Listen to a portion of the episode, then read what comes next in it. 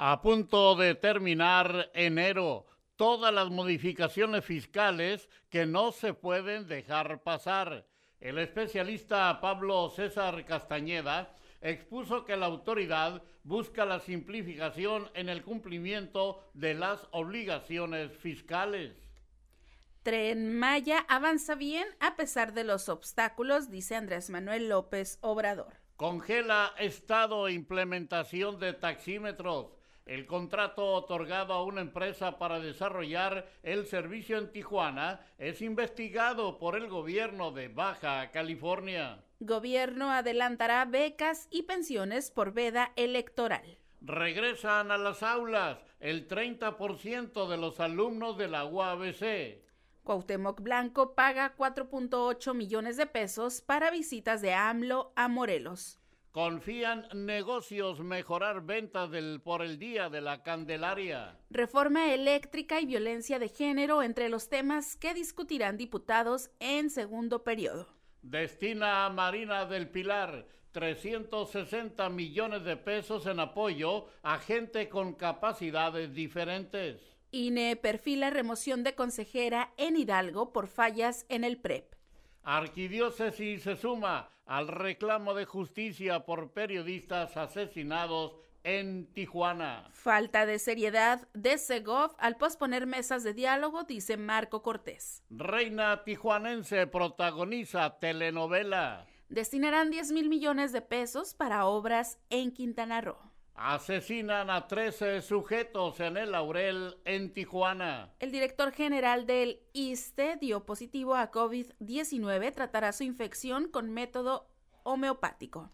A la baja en el estado ocupación hospitalaria y casos activos COVID-19 pide Adán Augusto a senadores morenistas evitar batallas estériles. Atenta MPP contra seguridad de los migrantes activistas. Es mi deber y mi derecho reunirme con partidos, dice eh, Córdoba.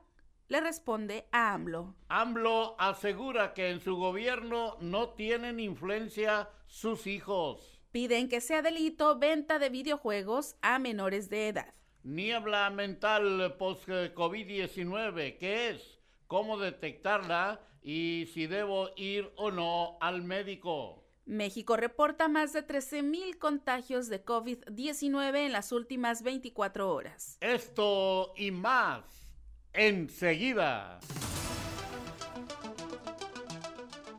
Amigos, ¿qué tal? Muy buenos días, saludándoles con el gusto de siempre, que siempre me es mucho su servidor Jesús Miguel Flores Álvarez, dándole la más cordial de las bienvenidas a este espacio de las eh, noticias correspondiente a el día de hoy. El día de hoy, lunes 31 de enero de este año 2022. Hoy termina el primer mes de este año 2022. Así es que le damos a ustedes la más cordial de las bienvenidas y les invitamos por si gustan participar con nosotros, lo puedan hacer en total y absoluta libertad en la sala de chat de la transmisión en vivo de las eh, noticias o también lo pueden hacer a través de nuestra línea telefónica, el 664-379-2894 y el 664-381-6106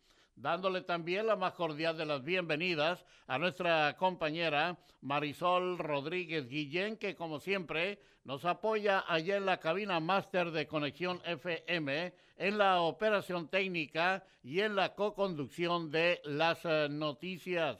Y nos tiene preparado ya el pronóstico de las condiciones del clima para el día de hoy en Tijuana y también el pronóstico nacional y un breve repaso de las efemérides de un día como hoy. Marisol, muy buenos días, bienvenida, te escuchamos. Hola, ¿qué tal? Muy buenos días, un gusto saludarles y ya estoy lista con el pronóstico del tiempo.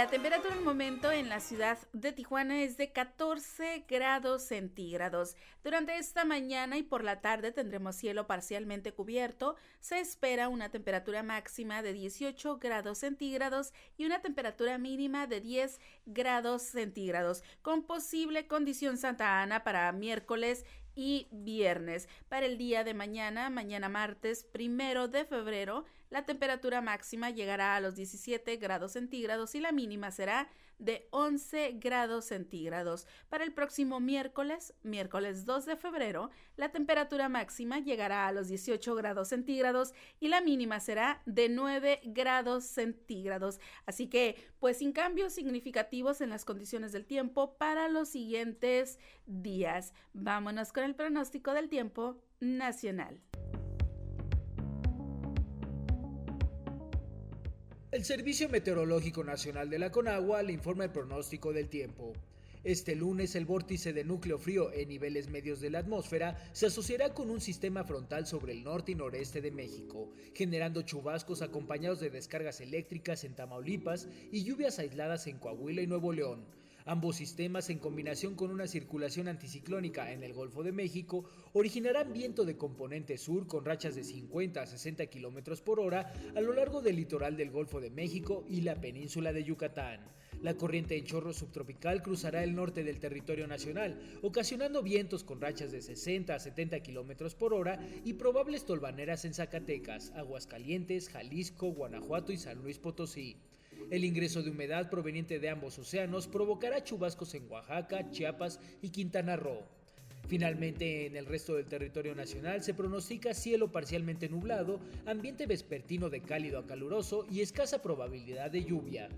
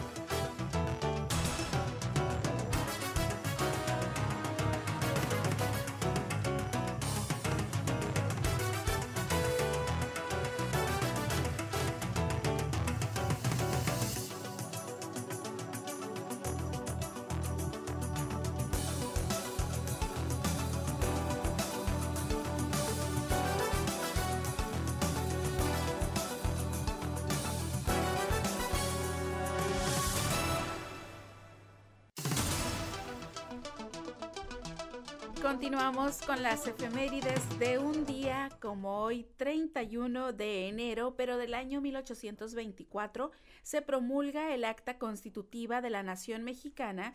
El país adopta la forma de una república representativa, popular y federal. Hoy 31 de enero se celebra el Día Internacional de la Cebra y también hoy es el Día Internacional del Mago. Hoy estamos en el día 31 y solo faltan 334 días para que termine este año 2022. Vámonos rápidamente a una pausa comercial. Regresamos aquí a las noticias en la hora 9 con la información local y regional, pero antes los invito para que nos apoyen a compartir las noticias a través de Facebook estamos como Conexión FM oficial. Ahí nos pueden compartir a través de, de su Messenger, de su muro personal y WhatsApp. También los invitamos para que se suscriban a nuestro canal de YouTube. Nos encuentran como Conexión FM Espacio Oficial y también pueden activar la campanita para que les lleguen todas las notificaciones de los programas en vivo que tenemos aquí en Conexión FM Fuerza Mexicana. Vámonos a un corte y volvemos.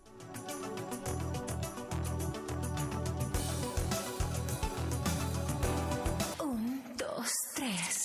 Conexión FM. Fuerza Mexicana.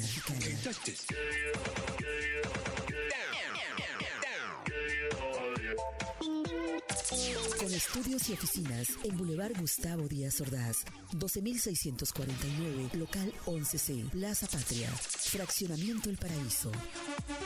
Tijuana, Baja California, México, México, México, México.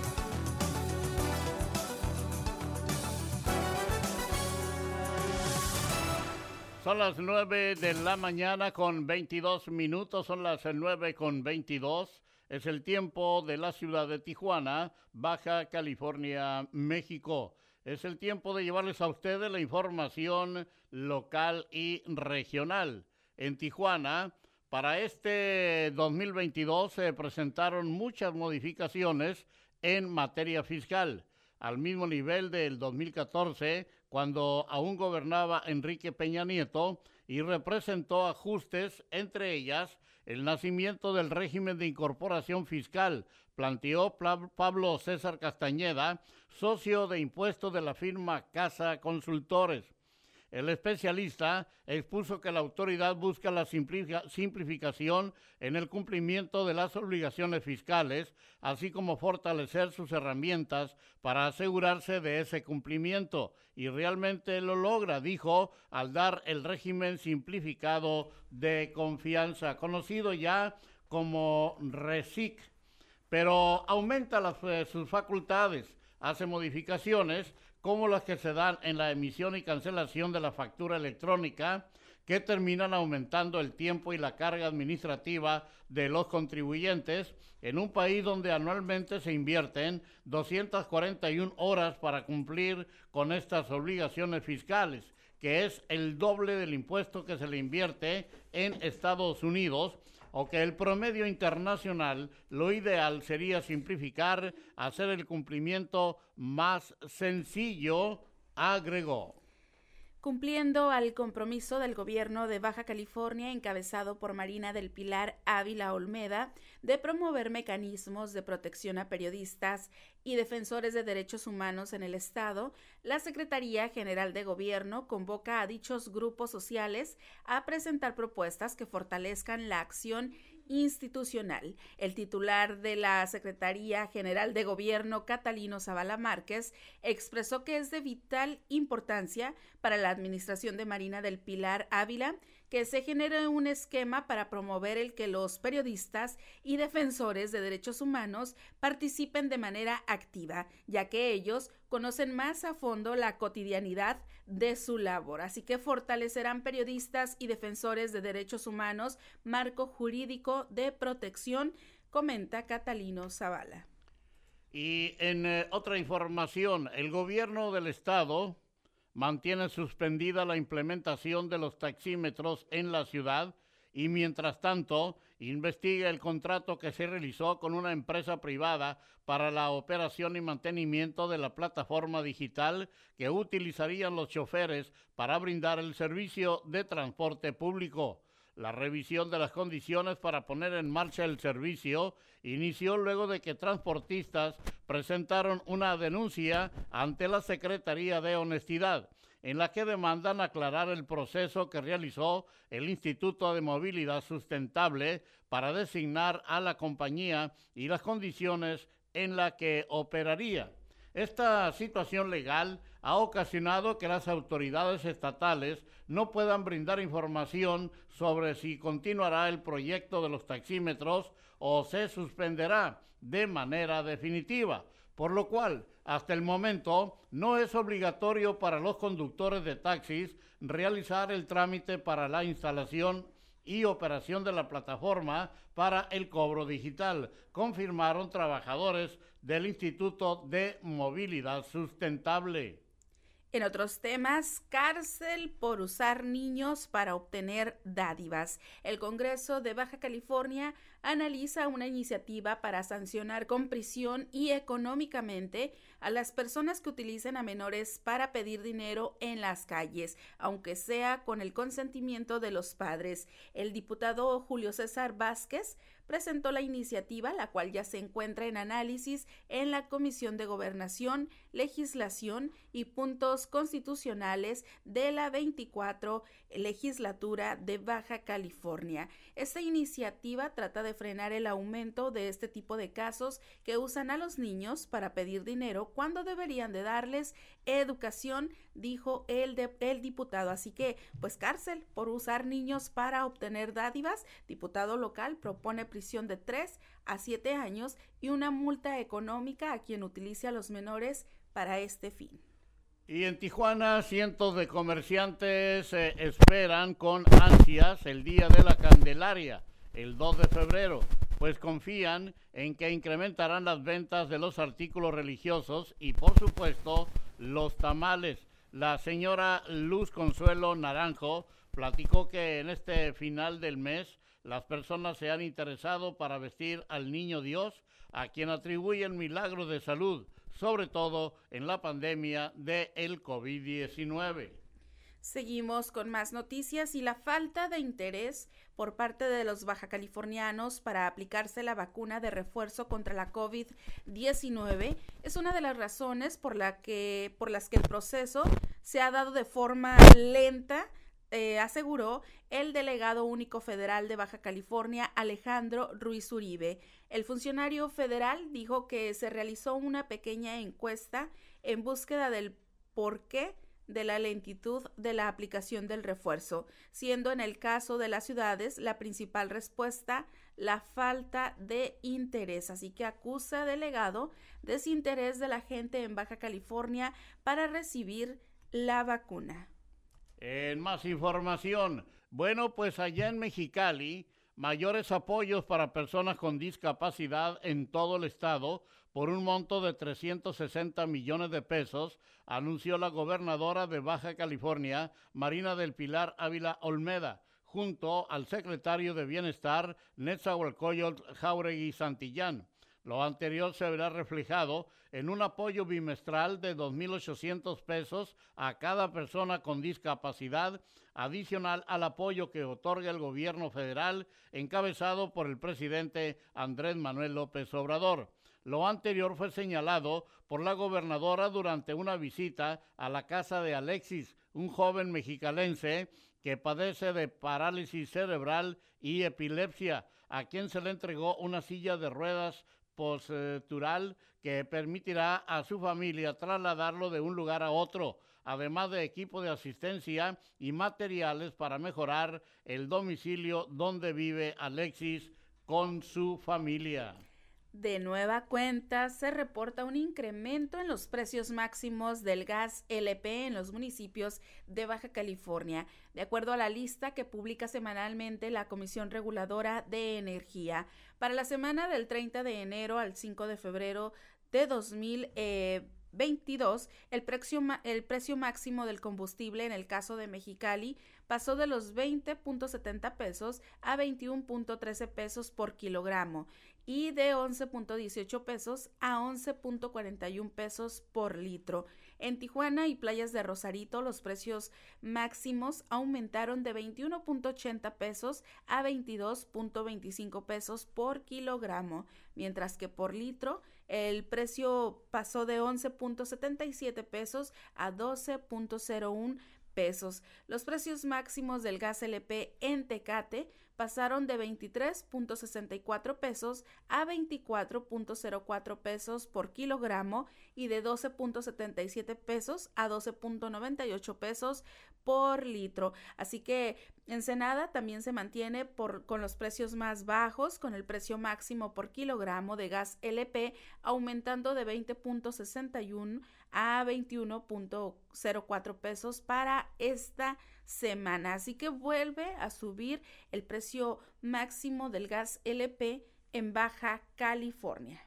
Y ya casi hornó, ya rebasó los mil pesos el cilindro de 45 kilos según nos dice la información. Bueno, y pues eh, en Tijuana, la arquidiócesis de Tijuana se unió al reclamo de justicia por el asesinato del fotoperiodista Margarito Martínez Esquivel y la periodista Lourdes Maldonado. Por ello, el arzobispo Francisco Moreno Barrón informó que el próximo domingo 6 de febrero a las 10 eh, horas dedicará la homilía a las víctimas de la violencia. Eh, comentó que los asesinatos atentan contra la libertad de expresión. Es una forma de denunciar. El periodismo es importante porque comunica y hoy son tiempos de relación, de hacer puentes. Y eso hace el buen periodismo, declaró Moreno Barrón.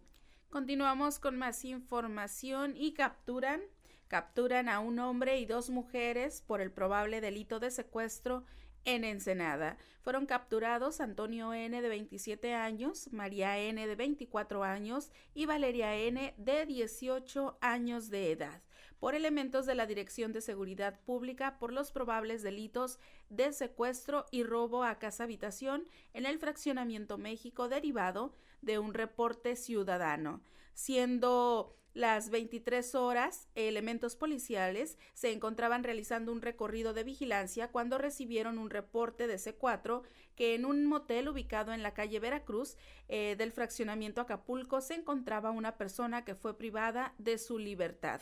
Los oficiales arribaron al lugar donde visualizaron a dos personas del sexo femenino, las cuales les hacían señas con las manos, por lo que descendieron de la unidad para atender el llamado ciudadano.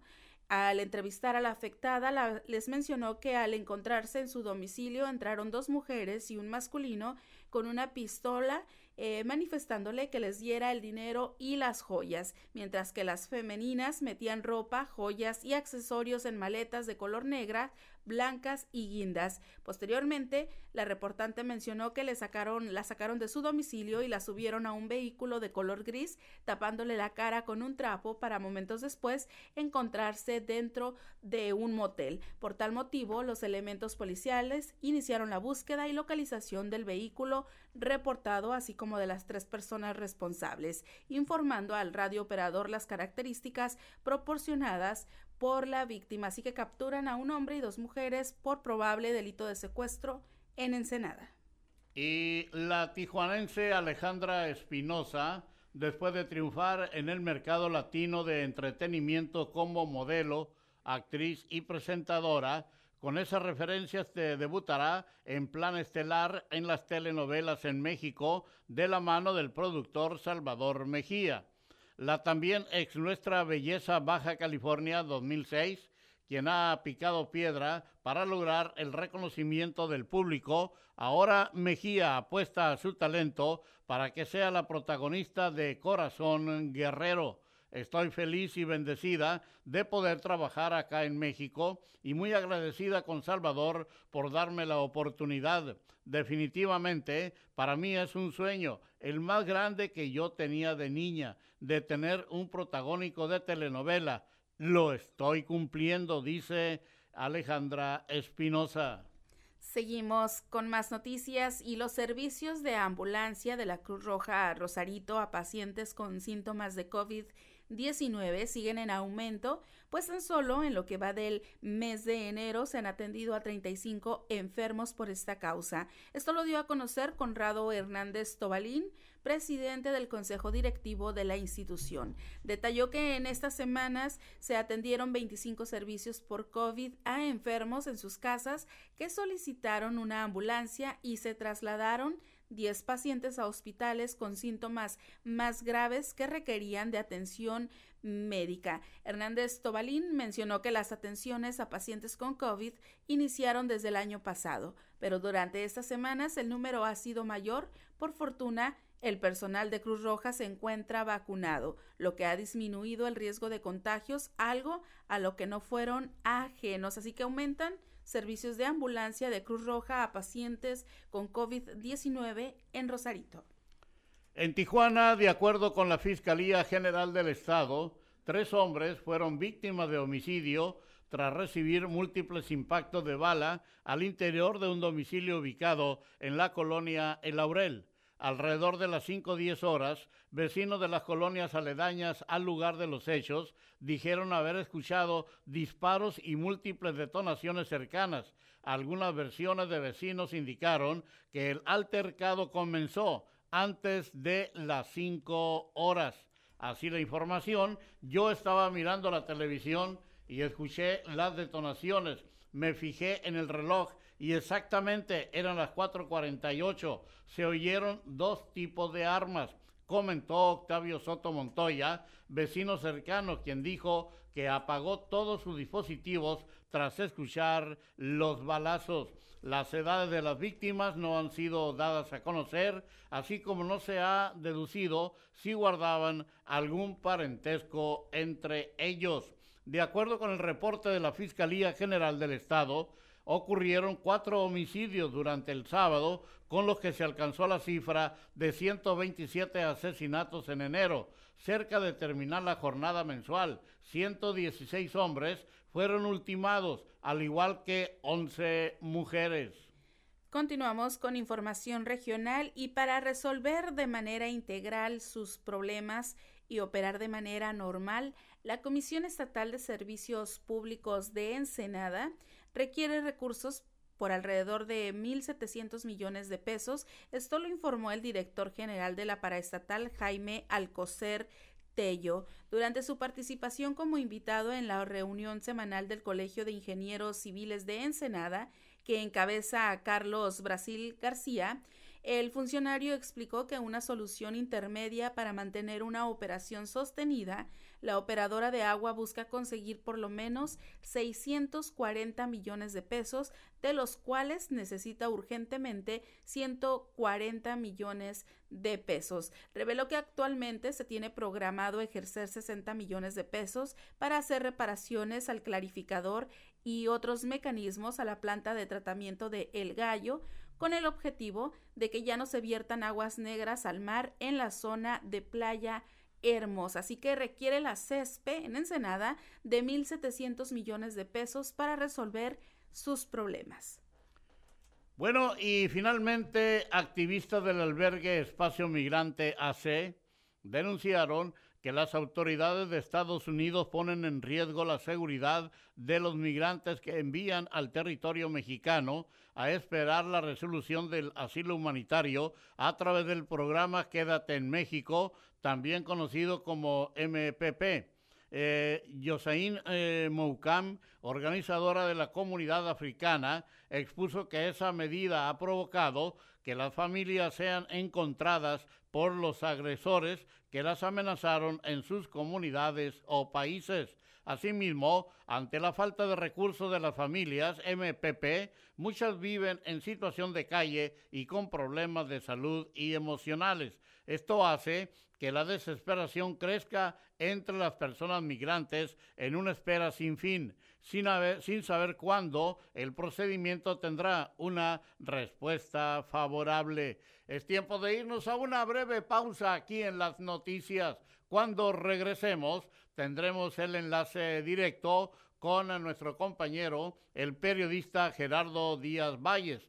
También le llevaremos a ustedes la información deportiva porque los deportes también son noticias y claro, la información nacional aquí en Conexión FM, Fuerza Mexicana.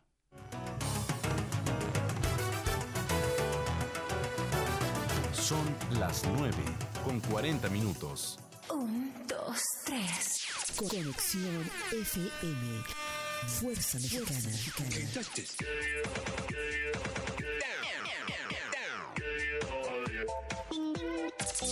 Estudios y oficinas en Boulevard Gustavo Díaz Ordaz, 12649, local 11C, Plaza Patria, Fraccionamiento El Paraíso.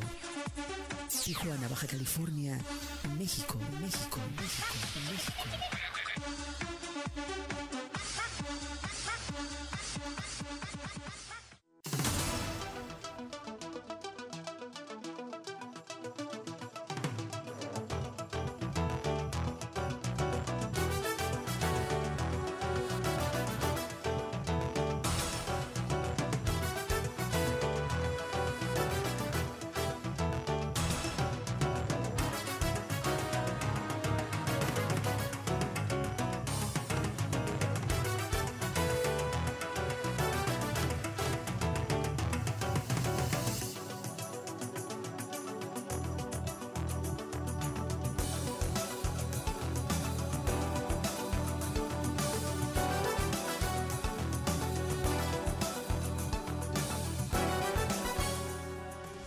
Mañana con 43 minutos. Estamos en las noticias en la hora 9 a través de Conexión FM, Fuerza Mexicana. Es tiempo del reporte de Garitas y si usted va a cruzar a los Estados Unidos por Tijuana, en San Isidro hay 25 puertas abiertas, lado izquierdo 65 automóviles, por la Ray Lane 470, en la Sentry 230 y 400 personas por el cruce peatonal. Por Otay hay 8 puertas abiertas, en las normales 190 automóviles, en la Ray Lane 520, en la Sentry 130 y 300 personas para cruzar a pie. Vámonos con el enlace telefónico con mi compañero, amigo y periodista Gerardo Díaz Valles. Muy buenos días, Jerry. Adelante. Gracias, buenos días, Marisol Rodríguez y quien esta mañana con el gusto de siempre. Jesús Miguel Flores, pues eh, despedimos el mes de enero, un mes increíble, eh, pues también con muchas personas enfermas, entre ellos nuestro compañero fotoperiodista José Luis Camarillo, XL Titi, a la una le aplican rayo láser en sus ojos y pedimos al Creador Supremo que lo, lo ilumine y sus manos sanen pronto esa esa vista de nuestro compañero que es uno de nuestros mejores activos en el periodismo gráfico en la frontera, toda una dinastía. Despedimos a su señor padre hace unos días, ahora su hijo y ahí vienen las nuevas generaciones de los Camarillo, la dinastía. En la información, la gobernadora Marina del Pilar, pues el día de hoy, en agenda en Tijuana, eh, anuncia, confirma lo que será la sede nacional de la Comisión Nacional del Deporte, Baja California, en los ojos de México. Posteriormente, a las dos de la tarde, entrega apoyo al Teletón CRIT. Importantes anuncios seguramente habrá de nuestra gobernadora eh, en su visita a Tijuana, pues varios temas pendientes y también peticiones y reclamos de todo tipo, seguridad, salud, obras y en fin. Eh, por cierto que hoy aquí en Rosarito la alcaldesa Araceli Brown también hace lo propio, está anunciando lo que será el programa Fiesta en tu barrio. ¿Qué es eso? No es otra cosa que las jornadas de apoyos y servicios en las colonias eh, que estarán aplicándose y se sigue aplicando eso de que el barrio la respalda, don Araceli Brown. Es un día de manifestaciones también, le mencionaba, viene la gobernadora y esto se alborota. Padres de familia están pidiendo a las autoridades el regreso a clases presenciales en las escuelas, ya no aguantan a los jóvenes porque también las afectaciones son diferentes, las clases en línea no han resultado como se esperaba y sobre todo hay preocupación los que brincarán a secundaria preparatoria, a ver en qué queda esto. Transportistas también están ahí haciendo amague, parece que viene un aumento a la tarifa del transporte y hay una especie de manifestación con fallas en el servicio, pero también hay fallas porque porque hay asaltantes, hay muchas agresiones a los trabajadores del volante. Fue detenido este fin de semana Gonzalo Benjamín N, de 26 años, un violento sujeto que traía en jaque a los transportistas varios de ellos fue detenido en plena acción, robando a uno, golpeando a un taxista. Esta mañana está ratificando su denuncia media docena de taxistas para que no lo dejen salir y que lo refundan en la cárcel. Y pues también hoy por la tarde a las 5 se instala la, lo que será el mecanismo estatal de protección a los defensores de los derechos humanos y los periodistas seguramente los compañeros a las 5, este en el CEAR, en la zona Río, tercera etapa, estaremos pendientes. Justicia para Margarito Martínez y Lourdes Maldonado. En información, buen día para todos. Muchas gracias, mi estimado Jerry, gracias por tu reporte de esta mañana, de hoy lunes, finalizando el mes de enero. Gracias por tu eh, reporte a través de Conexión FM Fuerza Mexicana en las noticias, en la hora 9. bueno, pues eh, estamos de fiesta, de manteles largos. Todo este año estaremos celebrando los 15 años de haber iniciado operaciones Conexión FM Fuerza Mexicana. 15 años, gracias a ustedes. Vámonos entonces a la información deportiva, porque los deportes también son noticia. Aquí los tenemos con Martín García y David Gómez. Adelante muchachos, muy buenos días, bienvenidos. Muy buenos días a todos en la hora 9 con Jesús Miguel Flores y Marisol Rodríguez Guillén y en especial a usted que sintoniza la señal de conexión FM Fuerza Mexicana. Aquí las breves deportivas.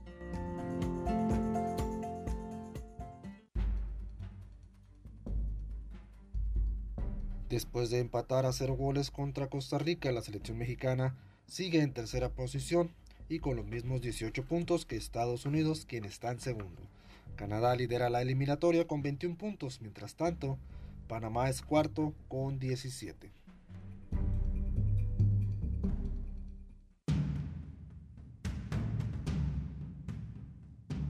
En resultados del Royal Rumble de WWE, Bobby Lashley derrotó a Brock Lesnar con intervención de Roman Reigns para conquistar así el título mundial de WWE.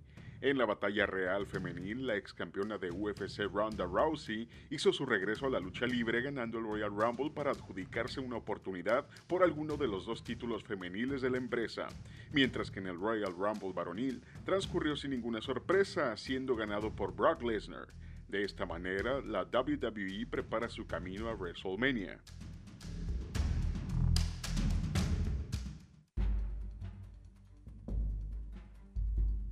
Se definió quién serán los equipos en el Super Bowl 56. Bengalíes venció a los jefes de Kansas City 27-24 y los Rams hicieron lo mismo a los 49ers 20 a 17 y con esto queda el Super Bowl entre Bengals contra Rams el domingo 13 de febrero a las 5 de la tarde.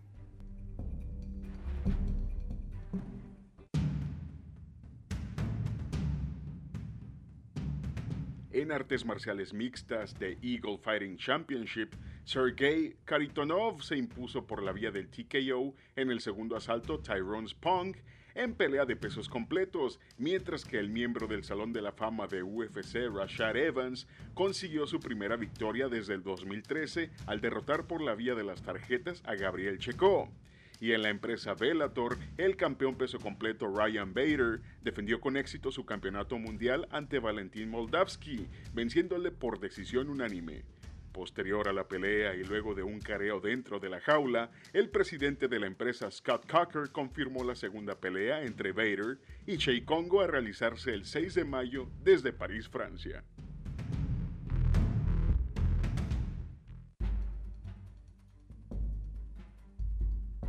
Hoy concluye la jornada 5 de la Liga Femenil en Tijuana, donde las Cholas reciben a Tigres Femenil. Tijuana marcha en la séptima posición, donde aún no conoce la derrota en el actual torneo.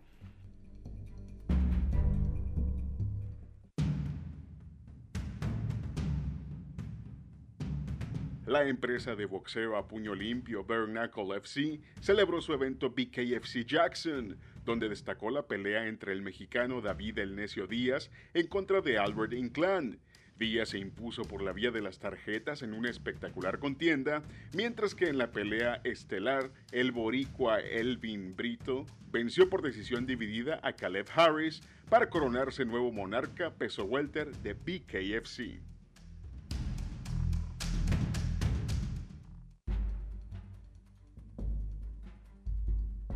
El viernes dio inicio la Serie del Caribe en Santo Domingo 2022 con los participantes Colombia, México, Panamá, Puerto Rico, República Dominicana y Venezuela. Al día de hoy, México lleva dos derrotas y una victoria.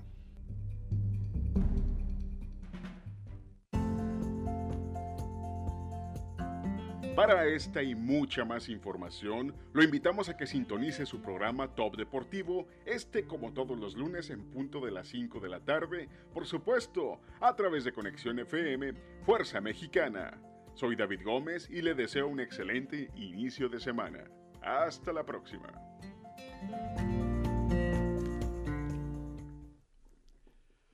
Muchas gracias muchachos pues eh, por su reporte deportivo de esta mañana y el día de hoy estaremos al pendiente, claro, estaremos al pendiente de eh, Top Deportivo.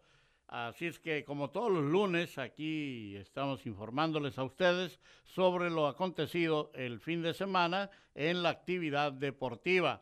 Mientras tanto, vámonos a la información nacional en Guadalajara el hallazgo hace una semana de dos personas encerradas dentro de alcantarillas de Guadalajara, una viva y la otra muerta, hace suponer a las autoridades de Jalisco que estos espacios se han convertido en eh, mazmorras de una mafia de indigentes que se disputan las zonas donde recogen material reciclable y roban a transeúntes. La Fiscalía de Justicia de Jalisco lleva a cabo las investigaciones con dificultades, ya que el único sobreviviente poco pudo o quiso aportar y se encuentra temeroso de señalar a los responsables.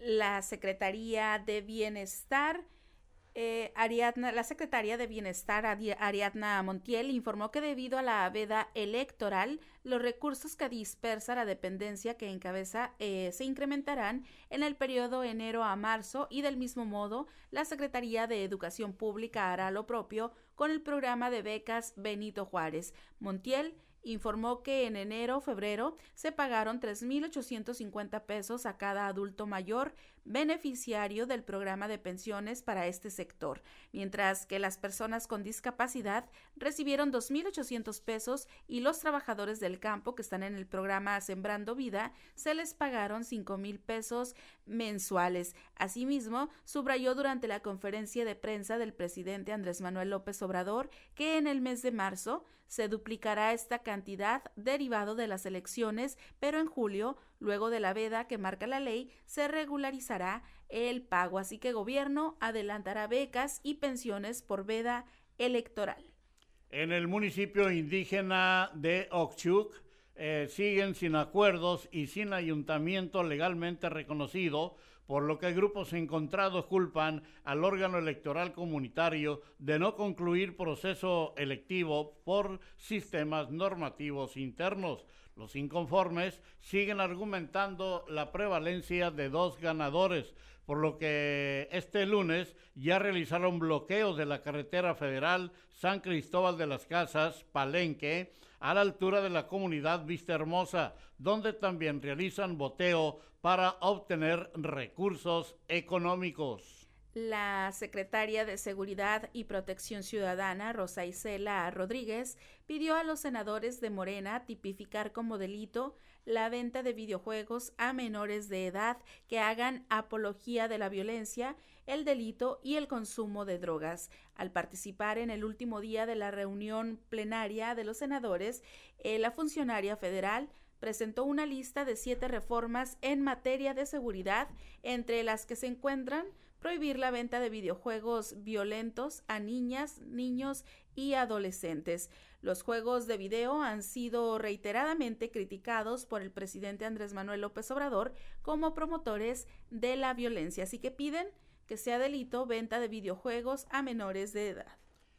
Y oiga usted, sin estar embarazada, una mujer residente de Cancún en estado de Quintana Roo obtuvo un amparo federal que reconoce su derecho de acceder al aborto cuando lo requiera, sin ser criminalizada, según la sentencia de Pamela López Swain, jueza tercera de distrito en el estado de Quintana Roo, difundida por las organizaciones feministas de esta entidad este fin de semana.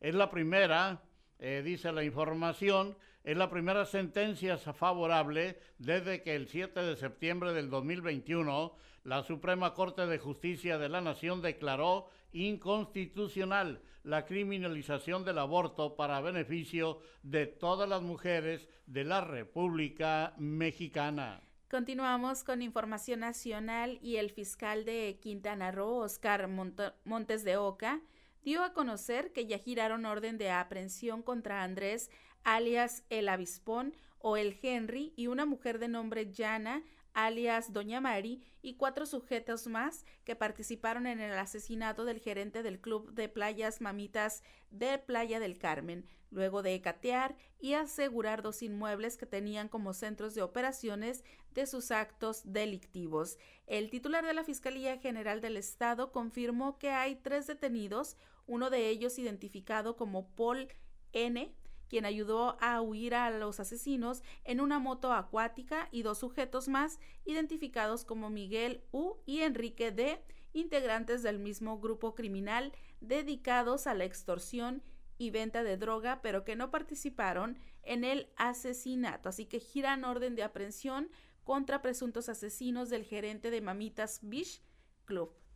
Y en más información nacional, colectivos como Género 33 colectivas sobrevivientes de feminicidio en México, entre otras tanto locales como de otros estados del país, ante el asesinato de Ana Luisa Garduño, exigen que el Estado fortalezca y establezca mecanismos de protección frente a las agresiones que sufren personas defensoras de derechos humanos y periodistas las diversas organizaciones locales y de otros estados de la República, a través de un comunicado, expresaron su profunda indignación por el feminicidio de la activista defensora de los derechos humanos de las mujeres, Ana Luisa Garduño, a quien recuerdan como una mujer admirable e incansable ante la búsqueda de justicia por el asesinato de su hija Ana Karen ocurrido en el 2012.